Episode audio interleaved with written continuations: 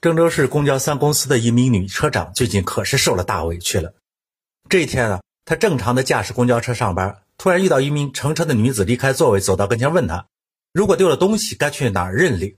女车长以为是她丢了东西，就告诉她，你可以去始发站的调度室查询。车长如果在车上捡到了乘客遗失的物品，都会交到调度室的。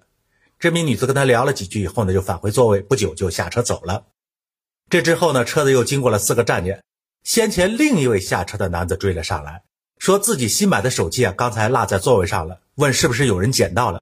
女车长当然回答不知道这个事儿啊。可是没想到的是，旁边的一位乘客告诉男子，之前坐在这里有位女子捡到了手机，并交给了车长。于是乎，无论女车长怎么解释，失主和车上的乘客都不相信。有人甚至当面指责女车长，你就是想私吞手机。失主啊，干脆就直接向公交公司进行了投诉。女车长明明没做什么错事，却被人投诉成了占小便宜的龌龊之人，自己还说不清楚，感觉是又羞又急，很受伤害。为了查明此事，公交公司的调度人员调出了当时车上的监控，仔细查看，结果证实，捡到手机的年轻女子只是拿着手机到车长面前说了几句话，转身返回座位的时候呢，就将手机塞到了自己携带的塑料袋里，然后呢，就带着捡来的手机下车走了。真相是大白了，女车长的冤情也洗清了，但是这件事情却真值得说道说道。人们总爱讲眼见为实，却忽略了眼睛所见的视角未必全面，所以有时眼见并不为实。有人会因为自己受了损失，就过分强调个人的感受，忽略了别人的正当权利，一定要求他人自证清白，所以这才上演了一场。由于自己的物品保管不慎，却轻信旁人的语言，恶语对待无辜他人的闹剧。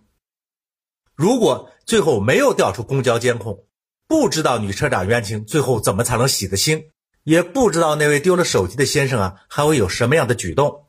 所以呢，在今天的社会里啊，我们还是要提醒大家，办事情、处理问题的时候，一定要依据法律，要找出有价值的证据，不要想当然。在个人没有办法找到证据的情况下呢，可以申请有执法权利的部门来为自己主张权利，不能随便的下结论，更不能不负责任的扩散有损他人名誉的未经证实的消息。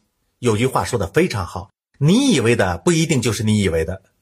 那具体到这件事上，车上的乘客最后说啊，他是听那位女乘客说把手机交给了女车长。那你当时为什么不说你只是听说的呢？怎么就一口咬定是女车长私吞了他人的手机呢？这么重要的事情哪能那么信口开河呢？丢手机的这位也真够呛，你怎么就不能向公交公司要求先看看监控呢？凭什么只听旁人一面之词就去投诉车长私自占用了你的手机呢？你的手机值钱，那别人的名誉就不重要吗？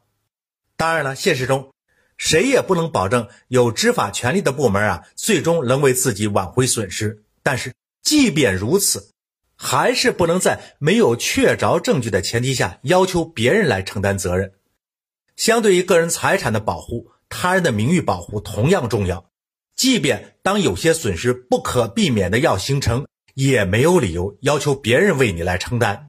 强调这个理念，其实最终还是为了保护所有人的利益。因为生活中瓜田要提鞋，李下想摘帽的事情啊。总是难免会遇到。